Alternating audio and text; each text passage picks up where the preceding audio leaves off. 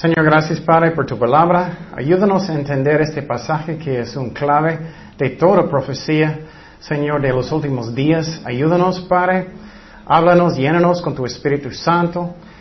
Ah, él es el Maestro real, Señor. Enséñanos, Señor. En nombre de Jesús oremos. Amén. Ok, estamos en ah, Daniel 9, 23 al 27. El título de esta serie que estamos estudiando es Profecía en los últimos días.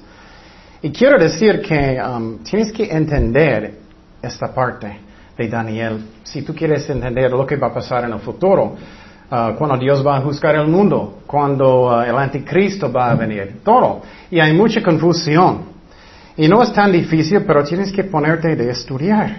Y hoy en día casi nadie quiere, pero en la última parte que leímos, que entiende. Él dijo que necesitamos entender.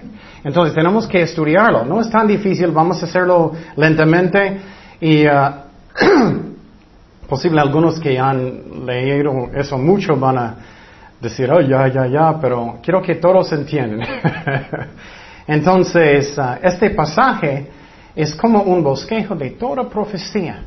Y por ejemplo, esa profecía explica qué va a pasar con Israel, primeramente, después de Daniel, y qué va a ser el tiempo que Dios va a tratar con ellos.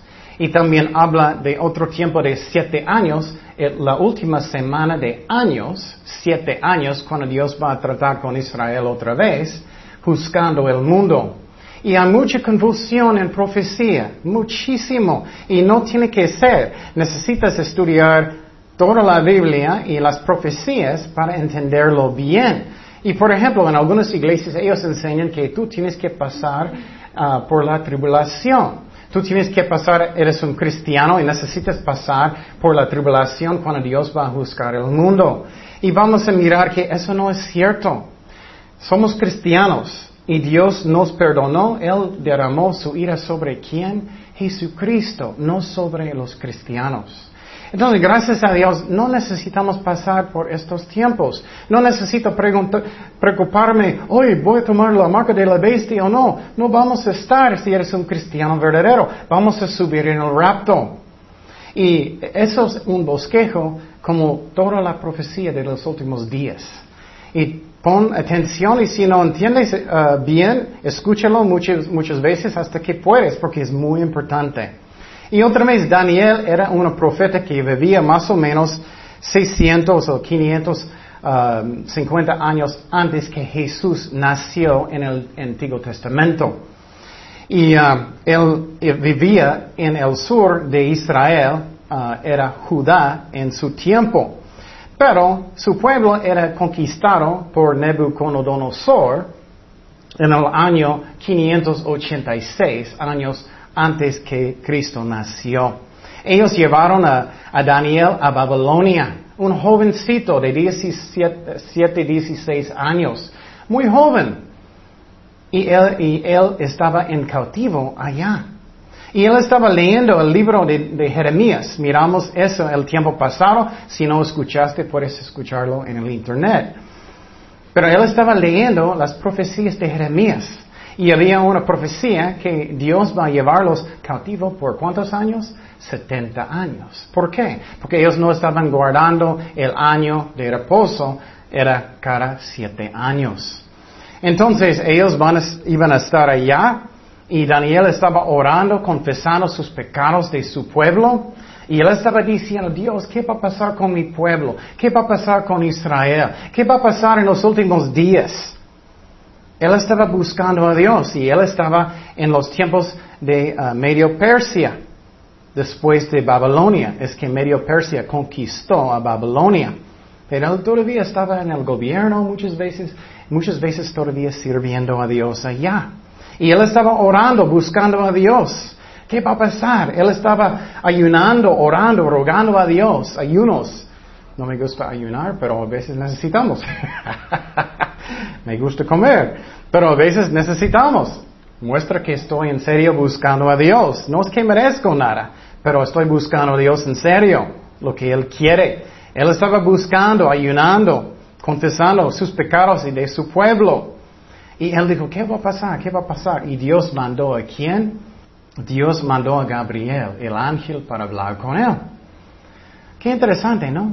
Estoy pidiendo a Dios, ¿qué va a pasar en mi vida? ¿Qué necesito hacer? A veces Él va a mandar un ángel. No siempre, pero a veces sí. Entonces Dios mandó un ángel para explicar la profecía que estamos estudiando, que tenemos que entender si queremos entender lo que va a pasar en los últimos días. Y quiero decir que él escribió esa profecía en el año 538, años antes del nacimiento de Jesucristo. Y uh, empezamos un resumen uh, chiquito de semana pasada. Dice en Daniel 9:24, 70 uh, semanas están determinadas sobre tu pueblo y sobre tu santa ciudad para terminar la prevariación y poner fin al al pecado y expiar la iniquidad para traer la justicia perdurable y sellar la visión y la profecía y ungir al santo de los santos. Y miramos el tiempo pasado, posible tú estás leyendo eso y tú eres, uh, 70 semanas están determinadas, ¿qué es eso? No entiendo, ¿qué es 70 semanas? Y miramos el tiempo pasado, no es semanas de días, pero son semanas de qué? de años. Y otra vez, si es una semana de años, ¿cuántos años es? Siete años. Si es dos semanas de años, ¿cuántos años es? Catorce. Entonces dice 70, uh, 70, semanas de años. ¿Esos cuántos años? 490 años. Eso quiero que está clarito en su mente que es 70 semanas de años, 490 años para quién? El pueblo de Israel. Solamente ellos, solamente ellos. Es como, Él está orando, Señor, ¿qué va a pasar con mi pueblo? Entonces quedó en el tiempo de Daniel 490 años para su pueblo. Eso tiene que estar en su mente muy bien, 70 semanas de años. ¿Qué es la razón? La razón es porque dice aquí, determinada sobre tu pueblo de Daniel es quién, tu pueblo es quién, es, son judíos, sobre tu santa ciudad. Eso es que Jerusalén. Para terminar, uh, prevaricación y para poner fin al pecado y expiar la iniquidad. Y vamos a hablar de eso. Pero primeramente quiero explicar eso es que ¿cuándo eso va a pasar? ¿Y qué es esa profecía? Dice primeramente para terminar la prevaricación y para poner fin al pecado y expiar la iniquidad. ¿Quién puede hacer eso solamente? Jesucristo. ¿Quién puede poner fin de pecado? Solamente Jesucristo. ¿Quién puede expiar la iniquidad? Solamente el Mesías ungido de Dios, el Cristo, solamente Él. Entonces está diciendo, adentro de este tiempo de 70 semanas, van a venir quién? Jesucristo.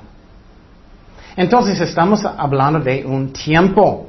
Y solamente quién puede reconciliarnos con Dios? Jesucristo, solamente Él. Entonces, éramos enemigos con Dios antes que conocemos a Cristo, ¿no? Ustedes saben eso, por mis pecados, porque Él es tan santo, éramos enemigos con Dios. Y muchos dicen, oh no, no soy un enemigo de Dios. Él es tan santo, sí, yo era. Muchas veces no pensamos, ¿por qué era tan necesario que Cristo sufrió tanto en la cruz? ¿Por qué era tan necesario de golpearlo, de sufrir tanto Dios en la cruz? Porque Dios es tan santo. Muchas veces no entendemos eso. Él es tan santo que no puedes estar en la presencia de Dios aparte de su sangre. Él va a matarte instantáneamente porque Él es tan santo.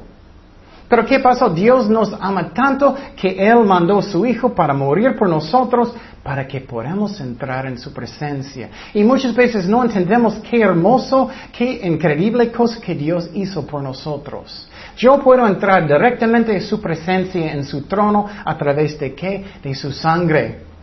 Y personas en el mundo que todavía no son cristianos verdaderos piensan, oh, voy a entrar, soy buena persona. Lo siento, no. Solamente Dios es bueno. Solamente Él es perfecto. Si tú tratas de entrar en la presencia de Dios sin la sangre de Cristo, sin ser un cristiano verdadero, Él va a matarte instantáneamente.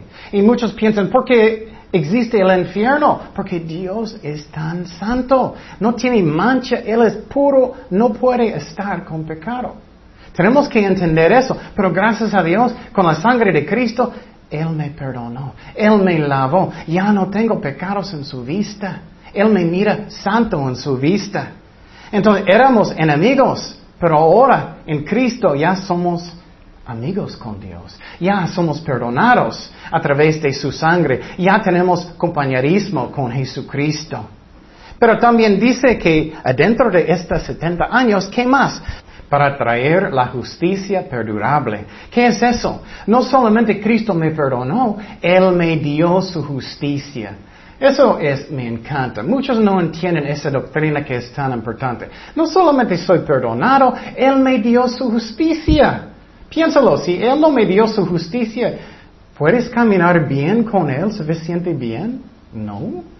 Él me dio su justicia. Soy santo siempre en la vista de Dios. Y claro, Él puede darme una algada si estoy portando mal como mi hijo. Pero soy santo en su vista siempre en Cristo. Eso es hermoso. Entonces dice esa profecía, adentro de 70 semanas de años, que el Mesías va a venir. Pero ¿cuándo? ¿Cuándo eso va a pasar? Eso es lo que tenemos que entender para entender profecía. Y no es tan difícil, solamente tenemos que poner de pensar. Y uh, dice también para ungir al santo de los santos. Eso también muestra que solamente era Cristo que puede perdonarnos y puede darnos su, su uh, justicia. Los santos de los santos es Jesucristo. Yo no puedo decir que no tengo pecado, nunca, nunca. Algunas iglesias son equivocadas, ellos piensan que ellos pueden llegar al punto que ellos ya no pecan. Es un engaño. Siempre tenemos pecado, no debemos vivir en pecado. Si vives en pecado, practicas, todavía no naciste de nuevo, no eres un cristiano verdadero. Yo era por muchos años, yo era falso, yo estaba tomando, yo estaba fornicando, pero fui a la iglesia. Hipócrita. Pero finalmente decidí, no, ya, ya, ya, voy a ser real, voy a buscar a Dios de verdad, voy a arrepentirme de mis pecados. Pero aunque somos cristianos, siempre tenemos algo, nunca somos perfectos como Cristo. Mira lo que dice en Juan 8, 46. ¿quién de vosotros me redargüe de pecado? Pues si digo la verdad, porque vosotros no me creéis. Jesús está diciendo directamente, ¿tú puedes decir que tengo pecado? ¿Tú puedes decir eso? en un día, menos. Solamente Dios puede decir eso. Dios hombre en la carne, Cristo, Él es Dios, Él no tenía pecado. Él es el Mesías, ungido de Dios, el Mesías, el Cristo. Él iba a venir adentro de estas 70 semanas de años o 490 años. Pero vamos a mirar eso más específicamente, más específicamente. Vamos a mirar cuándo eso iba a pasar.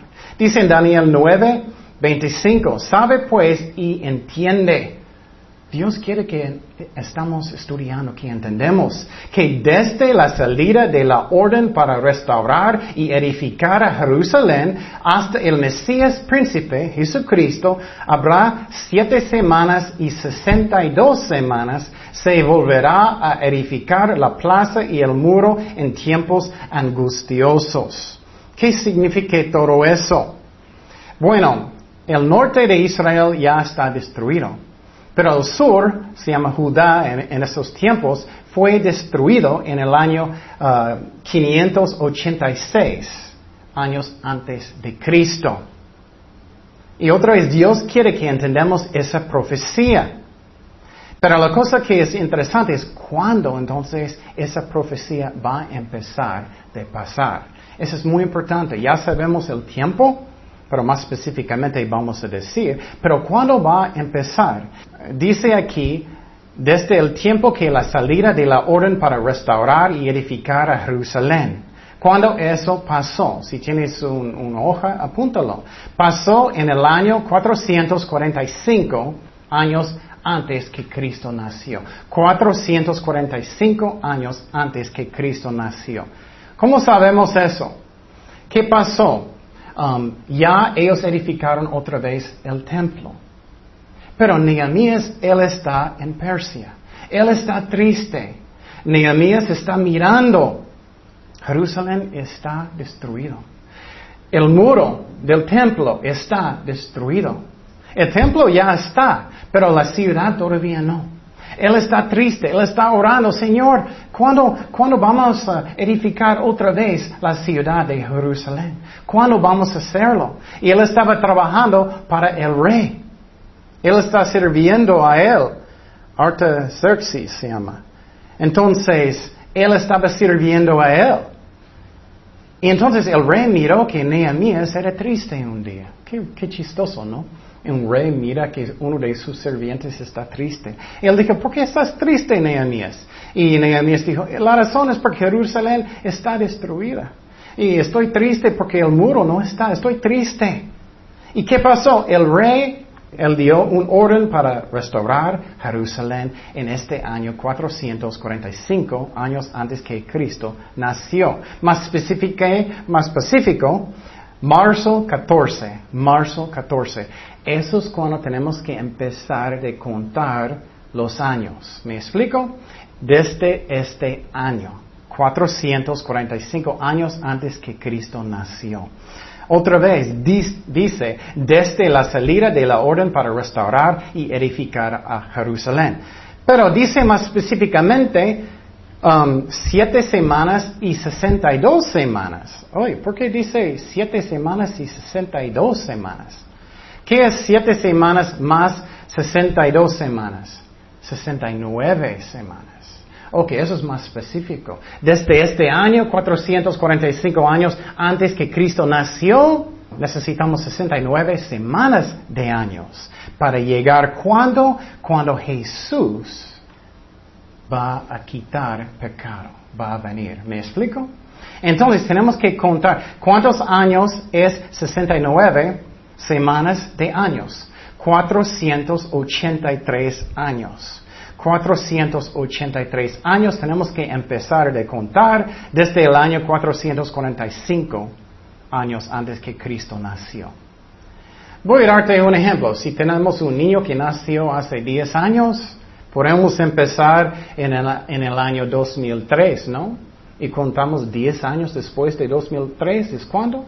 2013. Vamos a hacer lo mismo con esa profecía. Empezamos en el año 445 años antes que Cristo nació. Vamos a contar 483 años. Eso es cuando Cristo debía venir. ¿Me explico? Y vamos a hablar de más específicamente cosas de eso. Ya, eso está clarito en su mente, espero. 69 semanas de años, ¿es cuántos años? 483 años. Empezamos en el año 445, años antes que Cristo nació. Es cuando este rey dio un orden para edificar Jerusalén y el muro otra vez. Pero otra cosa que tenemos que entender, en los tiempos de Daniel, un año tenía cuántos días? 360. No como hoy en día, 360 es, es lo que usan en la Biblia. 360. Hoy en día es 365, pero en la Biblia es 360. Y uh, eso es muy importante que entendamos porque no vas a poder de calcular uh, profecías si no entiendes eso.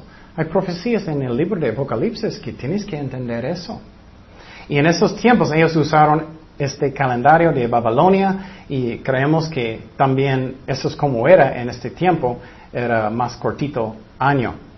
Um, entonces, la cosa que es tan interesante, tan increíble esa profecía, empezando en el año 445 años antes que Cristo nació, contamos cuántos días entonces si es 360 ah, um, días cada año, tenemos que multiplicar 360 ah, días más 483 años. Llegamos a cuántos días? 1073, 880 días. 1073, 880 días. Y vamos a contar exactamente desde marzo 14 445 años antes que Cristo nació, más uh, esta cantidad de uh, días, 1073, 880 días, ¿Hasta cuándo? 6 de abril el año 32 AD. Hasta el día 32, abril 6 AD o después de Cristo. El día.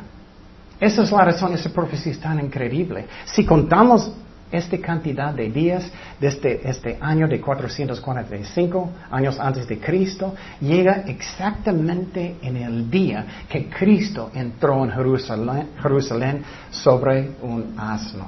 Qué increíble, ¿no? Las profecías de la Biblia son exactos. Y quiero decir, ¿cuántos años en total queda para Israel? 70 semanas de años, ¿no? Esos 490. Entonces usamos 69 ah, semanas de años en esa profecía. Usamos 69 ah, semanas de años en esa profecía. Pero ¿queda cuántos? Una semana. Usamos 69 y quedamos cuántos? Una semana. ¿Cuántos años es una semana? Siete. Siete. Eso es cuando Dios va a juzgar la tierra. Esa es la razón. Sabemos que va a ser siete años. Entonces, eso es tan importante que entendemos. Ok, entonces esa profecía era para Israel, para el pueblo de Daniel. Empezó en el año 445, años antes que Cristo nació. Usamos 69 semanas de años. Ya eso está usado en la profecía, pero todavía falta una semana que es siete años. Eso es cuando Dios va a juzgar el mundo. Y vamos a hablar de eso semana próxima. Pero hay tanta confusión hoy en día, personas no entienden esta profecía. Y entonces hoy en día estamos en los tiempos de qué? De los gentiles. Estamos en los tiempos de los gentiles. Y Dios va a empezar de, uh, de uh, tratar con los judíos otra vez en el tiempo del juicio de la tierra, que es cuántos años? Siete años. Entonces, espero que ya está clarito en su, mente. El, el, ángel Gabriel dijo, ok, quiera 70 semanas de años para tu pueblo. Pero en 69 años va a venir el Mesías. Ya miramos, en el día exacto, Él entró en Jerusalén. Pero queda una semana de años, siete años. Eso todavía va a pasar en el futuro. ¿Cómo sabemos eso? Las profecías en Apocalipsis todavía no pasaron. Algunas iglesias dicen, no, no, Apocalipsis ya pasó. No, hay muchas profecías que todavía no pasaron. Y vamos a hablar de este tiempo de juicio de siete años, que es una semana de años. Pero quiero decir, ¿qué pasó en esa profecía para Daniel cuando va a venir el Mesías? Jesús estaba con sus discípulos. Ellos iban a ir a Jerusalén. Ellos estaban en el monte de olivos. Yo recuerdo cuando, yo estaba allá, era increíble para estar en Israel. Soy bendecido porque yo estaba allá. En, el mismo lugar, en el jardín donde estaba él con sus discípulos. Y es increíble que todavía hay árboles de olivos que posiblemente son los mismos en el tiempo de Jesucristo. Porque ellos viven mucho tiempo, como yo. y ellos estaban allá y yo estaba en el lugar donde estaban los árboles, mirando dónde estaba Jesús. Y con este monte, y no es un monte como, como pensamos aquí, es más como un cerro, no es tan grande. Y ellos podían ver el templo desde arriba, como esta foto. Y en esta foto puedes mirar el templo, esa es la vista que ellos tenían del templo. Y lo que pasó es que Jesús dijo a sus discípulos, Él mandó a dos, él dijo, necesitas ir a una aldea cerca de aquí y vas a encontrar una asna atada con un pollino. Y él dijo, tráemelos. Él mandó dos. Y ellos llevaron a los dos a Jesucristo.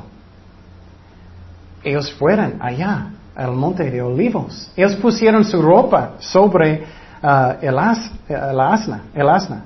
Y entonces, ¿qué pasó? Jesús sentó arriba. Y los multitudes vinieron, ellos estaban cantando, ellos estaban gritando, ¿qué? Osana al Hijo de David, bendito el que viene en el nombre del Señor, Osana en las alturas. Ellos estaban cantando, gritando eso. Un multitud, él estaba arriba de un asno, él estaba entrando en Jerusalén y todos estaban diciendo, ¿quién es? ¿quién es? Oh, es Jesucristo, el profeta de Nazaret, de Galilea. Eso es cuando Jesús se presentó él como un rey de Israel. Él estaba diciendo, soy el Mesías, soy el Cristo, hoy es mi momento. Era esa fecha exactamente, 32 después de Cristo. 32, abril 6, 6 de abril, 32. Eso es cuando Él entró en Jerusalén. Y ellos estaban cantando. Él dijo que soy el Mesías. Él estaba mostrando, Él lo dijo. Él, él está mostrando, soy el Mesías. Pero lo triste es la mayoría rechazaron a Él. Mayoría. No todos. Muchas iglesias dicen que Dios ya terminó con los judíos. Eso no es correcto bíblicamente. Sinceramente, soy judío también. Soy cristiano, pero soy judío. Y Jesús era judío, los apóstoles eran judíos, toda la iglesia en el primer siglo, primera parte del siglo, eran judíos. Hoy en día todavía está tratando con ellos, individualmente. Pero como un país entero, todavía no. Él está recogiéndolos, eso sí. Él está recogiéndolos de todas las partes del mundo en Israel otra vez, eso sí. Preparándolos para la semana de juicio de la tierra. Eso sí, Él está tratando como ellos como un país, solamente después del rapto. Él está preparando todo ahora. En Israel, ellos son incrédulos, la mayoría en Israel hoy en día. Esa es una profecía también que es increíble que vamos a ver. Él recogió ellos, la mayoría, incrédulos. Ellos todavía no creen. La mayoría no creen en Dios después del holocausto. Pero Cristo entró en Jerusalén sobre un asno y que la mayoría rechazaron a Jesucristo. Qué triste es eso. Él vino para salvar. Ellos rechazaron la mayoría, no todos. Dios todavía está tratando con judíos individualmente hoy en día. Y quiero decir, decir también que los judíos todavía son el pueblo de Dios. Muchos dicen que ya no, la iglesia dice que ya estamos en el lugar de Israel. No es cierto. La iglesia es un parte y Israel es otro. Pero claro, los judíos tienen que aceptar a Cristo, el Mesías, para ser salvado. No pueden ser salvados aparte de Él. Es como tienes un hijo rebelde. Si un hijo rebelde no quiere venir, es la culpa del hijo. Pero Israel, ellos, ellos todavía son el pueblo de Dios y tenemos que apoyarlos. No porque ellos merecen, pero porque ellos son el pueblo de Dios. Pero tienen que arrepentir y buscar a Dios y aceptar a Cristo para ser salvados, eso sí. Pero qué interesante, en este exactamente el día, Cristo entró en Jerusalén, esta profecía. Entonces, ¿qué pasó? Daniel otra vez, él estaba orando, Señor, ¿qué va a pasar con mi pueblo? ¿Qué va a pasar con mi pueblo? Vino el ángel Gabriel, él dijo, hay 70 semanas de años para tu pueblo. Pero usamos 69 semanas de años hasta que va a venir el Cristo. Va a empezar en el año 445, cuando el rey va a decir, ok, puedes edificar Jerusalén, vamos a contar los años, los días que, que miramos, hasta el año 32, exactamente en el día. Entonces, en el año 32, 6 de abril, él entró en Jerusalén diciendo, por sus acciones, no por la boca, soy el Mesías. Exactamente el día. Entonces ya usamos 69 semanas de años de Israel, que era una semana. Una semana que era para el país de Israel. Dios está juntando a ellos otra vez en su pueblo, en su tierra. Eso es un milagro. Ni un otro pueblo en la historia de la humanidad estaba dispersidas en todo el mundo que ya están en su pueblo otra vez. Nunca, nunca. Eso también muestra que la Biblia es la verdad. Tenemos que entender eso. Si no entendemos eso, no podemos entender profecías. Pero no es tan difícil. Solamente estudias esos pasajes. Es como un bosquejo. Entonces, seguimos en versículo 26. Dice, y después de las setenta y dos semanas, mira, después que el Mesías vino, en 32, se quitará la vida al Mesías. ¿Qué pasó? Él murió. Muchos judíos aceptaron a Jesucristo a través de esta profecía. quita la vida del Mesías, ¿cómo eso puede pasar? Entonces, eso no es algo nuevo. Era una profecía que el Mesías va a morir por nosotros. Y dice, más no por sí, y el pueblo de un príncipe que ha de venir destruirá la ciudad y el santuario, y su fin será con inundación, y hasta el fin de la guerra durarán las devastaciones. Entonces dice claramente que el Mesías, ellos van a quitar su vida. Él murió por nosotros en la cruz. Entonces, Cristo murió cuando? En el mismo año 32. Entonces, cuando Jerusalén fue destruido, la, ciudad y el santuario, en el año 70, en el año 70 años después de Cristo. Eso es cuando uh, los romanos vinieron con el, uh, el, general Tito, ellos destruyeron Jerusalén y el templo. Exactamente como Dios dijo. Podemos tener confianza en la Biblia. Ni un otro libro en el mundo tiene tantas profecías específicas. No generalmente, ni un otro libro. La palabra de Dios es la palabra de Dios, ni un otro. Es increíble la palabra de Dios. Exactamente como Dios dijo. Jesús dio una profecía increíble también. Él estaba con sus discípulos. Ellos estaban mirando el templo. Ellos estaban mirando, este templo es increíble. Pero mira lo que dijo Jesús en Mateo 24.1. Cuando Jesús salió del templo y se iba, se acercaron sus discípulos para mostrarle los edificios del templo. Respondiendo él, les dijo, ¿ves todo esto? De cierto os digo que no quedará aquí piedra sobre piedra que no sea derrabada. Para decir eso, era increíble, era un templo gigante. Y para él, para decir eso, no vas a tener ni un piedra sobre otro en este, todo este gigante templo. ¿Cómo eso puede ser? Profecía de Jesucristo. ¿Qué es la razón que eso pasó? Los romanos otra vez en esta profecía destruyeron a Jerusalén y el templo en cuál año? 70. ¿Y qué pasó? Cuando ellos estaban destruyendo el templo, ellos echaron fuego. ¿Y qué pasó? El templo quemó. ¿Y qué estaba en el templo? Muchísimo. Oro, mucho oro. E ellos miraron, ay, mucho oro, los romanos miraron. ¿Y qué pasó? Ellos eran, ok, vamos a recoger el oro. ¿Y qué ellos hicieron? Ellos tumbaron cada piedra hasta que ellos podían sacar cada pedacito de oro, los soldados. Entonces no quedaron ni una piedra sobre otra piedra. Qué increíble las profecías, ¿no? No son general, oh, va a ser diferente mañana. No son muy, muy específicos. Puedes confiar en la Biblia, no, ni un otro libro tiene eso, porque todos los otros son falsos, lo siento, pero es la verdad.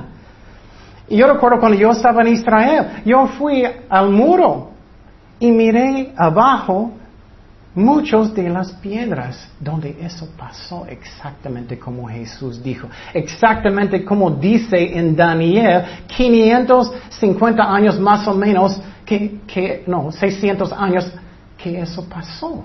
Exactamente. Yo miro las piedras. Ellos sacaron el oro para tenerlo y ni una piedra quedó sobre otra piedra. ¡Qué increíble! Entonces ahora estamos en los tiempos de los gentiles. Usamos 69 semanas de años de los judíos y hoy estamos en los tiempos de los gentiles. ¿Y dónde dice eso? ¿Eso es algo que tú inventaste o qué dice la Biblia? Dice en Lucas 21, 24 y caerán a filo de espada y serán llevados cautivos a todas las naciones. ¿Qué pasó después del año 70? Los judíos fueran qué? Dispersidos en todas las partes del mundo, ¿no? Exactamente como la Biblia dice, es increíble. Y Jerusalén será hollada por los gentiles hasta que los tiempos de los gentiles se cumplan, se cumplan. Entonces, eso ya puedes ver el bosquejo. Miramos primeramente los 69 semanas de años, cuando es el tiempo cuando Cristo iba a venir. Después de eso, después que Cristo murió, estamos en los tiempos de los gentiles, pero va a venir pronto la última semana, cuando, semana, que semanas de años, de siete años, cuando Dios va a juzgar la tierra y estamos muy cerca, hermanos. Ya Israel está en la tierra otra vez. Ya está, Europa está cambiando como, como dice en, Daniel, que va a ver como uh, un imperio Roma, pero no exactamente lo mismo, como menos fuerte y vamos a hablar de eso. Estamos muy cerca del rapto. No sabemos ni el día ni la hora, pero sabemos que estamos cerca. No podemos decir el día ni la hora. No podemos. Pero Jesús dijo, podemos saber los tiempos. Que como miras uh, el tiempo, oh, va a llover porque hay muchas nubes. Hay muchas señales que estamos mirando hoy en día. Principalmente que Israel ya está en su pueblo otra vez. Y el anticristo posible, él vive hoy en día en un parte. Tenemos que entender que estamos cerca, hermanos. Pero ya puedes ver el bosquejo. Y muchos dicen que, oh, no, los cristianos tienen que pasar por el juicio. Y vamos a mirar eso, no. Eso es la ira de Dios y eso no es el plan de Dios. Entonces, ya entiendes esa profecía, espero, si no, puedes escucharlo más veces en el Internet para que está clarito en su mente. Y tan interesante, el anticristo va a venir, él va a hacer un pacto con Israel. Y todo está listo, todo está listo. Es increíble. Él va a hacer un pacto para edificar el templo otra vez porque fue destruido en el año 70. Estamos mirando, las cosas están acomodando. Cuando yo estaba en Israel, yo miré ellos haciendo los implementos del templo. Yo miré um, los uh, vestuarios de los sacerdotes. Yo miré que ellos están preparando todo. Estamos muy cerca. Pero quiero decir que tú puedes confiar en la Biblia, es la verdad. Son profecías que hasta el día. No es como entonces no necesitas tener un fe que es hoy espero. No necesitas tener un fe que espero que la Biblia es la Biblia. Sí es la, palabra de Dios. No necesitas tener dudas. Hay muchísimos. Entonces, uh, la Biblia, otro tema, quiero hablar con las personas posibles que todavía no conocen a Jesucristo de verdad. Y uh, la Biblia enseña que la salvación es un don de Dios, no es por obras. Él hizo con su sangre. Él murió por nosotros en la cruz. Él resucitó de los muertos. Necesitamos hacer qué? Arrepentirnos de nuestros pecados. Él va a ayudarnos. Necesitamos hacer Cristo mi Señor, mi Salvador. Necesito que Él es mi jefe, de verdad, que yo vivo para Él, que Él tiene mi vida. Oh, soy falso. Yo era falso por muchos años. Y necesitamos entender que somos salvados por la fe. Yo necesito creer que Él pagó por mis pecados en la cruz y resucitó de los muertos y necesito dar mi vida a Jesucristo. No es por obras. Él hizo todo en la cruz. Él hizo todo en la cruz. Él pagó. Yo no puedo añadir eso. Y necesitas invitar a Cristo en su corazón y Él va a perdonarte. Y tienes que dar su vida a Él. Y puedes orar conmigo los que quieran, que están escuchando. Y uh, y en el tele o internet, lo que sea, puedes invitar a Cristo en su corazón y Él va a perdonarte si eres sincero en su corazón. Oremos. Señor, gracias Padre por mandar su Hijo para morir por mí en la cruz. Perdóname por mis pecados. Lléname con tu Espíritu Santo. Ayúdame, Señor, a arrepentirme de mis pecados, Señor. Dame su poder. Dame el bautismo del Espíritu Santo. Lléname con tu Espíritu Santo. Te doy mi vida, Señor. Ya eres mi jefe, ya eres mi Señor, Señor. Vivo para ti, Señor. Ahora adelante, Señor. Gracias, Padre, por la salvación. Gracias que soy perdonado por la sangre de Jesucristo, Señor. Que es por fe, que no es por obras, Señor. Y para nosotros que ya somos cristianos, ayúdanos a entender que ya estamos cerca de la venida de Jesucristo. No sabemos ni, ni el día ni la hora, pero Sabemos el tiempo, los tiempos. Estamos cerca. Israel ya está en su, tierra. Gracias, Padre. Ayúdanos a servirte con todo el corazón cada día, Padre. En el nombre de Jesús oremos. Amén.